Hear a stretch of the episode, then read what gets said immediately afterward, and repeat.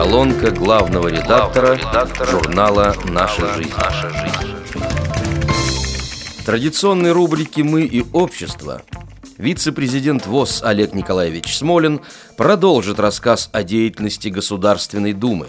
Его статья называется «Конвенция ООН о правах инвалидов. Риски и надежды». Кругосветка представит продолжение путевых заметок Татьяны и Андрея Усачевых «Африка на ощупь». Природа Сахары, экзотика караванных путей и достопримечательности Туниса будут показаны через восприятие реабилитированных тотальников-экстремалов. Данные обширные публикации вызвали повышенный интерес наших читателей. Окончание материалов будут опубликованы в мартовском номере. В очередной раз можно будет познакомиться с творчеством Ревката Гордиева из Чистополя. Разносторонний публицист и общественный деятель серьезно занимается стихосложением, о чем свидетельствуют его успехи на поэтических ристалищах. Всероссийские турниры самодеятельных авторов помогли ему стать настоящим мастером. Рубрику «Поэзия» украсит подборка новых произведений председателя местной организации из Татарстана.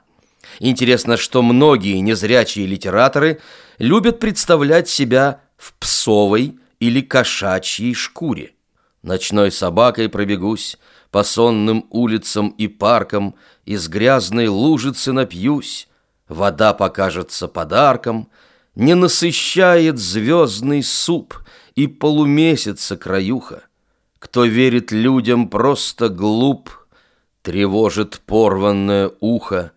Я под чернеющим мостом остановлюсь лишь на мгновение, вильнув приветливо хвостом прохожему с унылой тенью. Для заядлого участника различных творческих состязаний и капитана команды Киси переезды и перелеты давно стали привычным делом. Поэтому не случайно у Ревката Гордиева так много стихотворений, посвященных различным путям-дорогам. Порой кольнет в заветной глубине зазубрено несбывшегося счастья. В тот день тихонько ты сказала мне, я не хочу с тобою расставаться. Вокруг ревел, бурлил аэропорт, Неслась толпа упрямо и упруга, Средь шумных и бесчисленнейших орд Мы вслушивались в трепетность друг друга, Чужих страстей бушующий поток, А я вдвоем с тобою, как на льдине, Но этот хаос заглушить не смог Твои слова. Я слышу их поныне. Нельзя забыть турбин звериный рев И взлетной полосы необратимость, Летящие по ветру клочья слов И взглядов, обжигающую льдинность.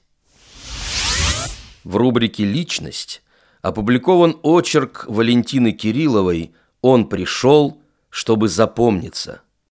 В жизни каждого человека – периодически происходят юбилеи. Большие и маленькие, торжественные и не очень. Но во всех случаях это повод заглянуть в себя и посмотреть вокруг, сопоставить то, что уже достигнуто, с тем, что еще возможно. Постоянный автор нашего журнала, преданно сотрудничающий с изданием на протяжении нескольких десятилетий, ветеран ВОЗ Владимир Матвеевич Подоруев из Кургана – недавно отметил сразу два творческих юбилея. 50 лет назад в районной газете «Ленинский путь» была опубликована его первая заметка, открывшая ему путь в журналистику. А 40 лет назад в нашей жизни появилась его первая повесть «Дружище Гром», с которой начался прозаик Владимир Подоруев. Всего за эти годы увидели свет 25 сборников его произведений. Солидный багаж, которым может похвастаться не каждый пишущий, дает ему право рассказать о себе нынешним читателям.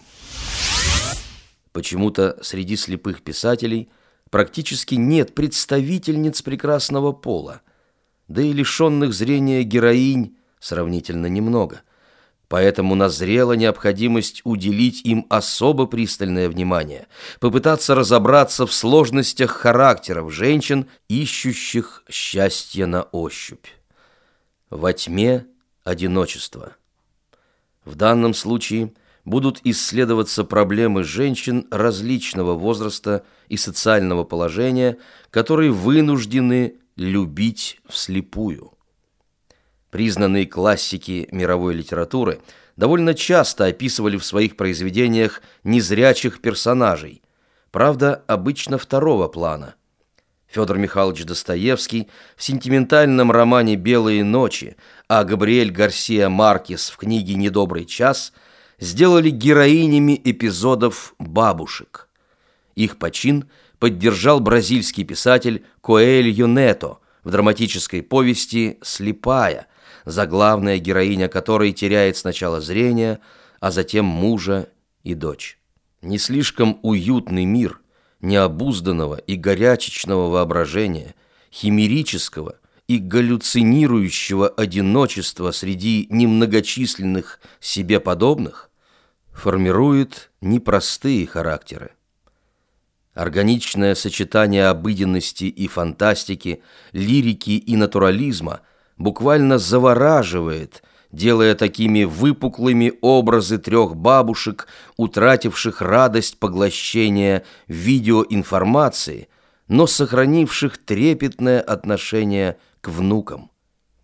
Пожилых женщин объединило предчувствие неотвратимой опасности и тщетное желание защитить близких.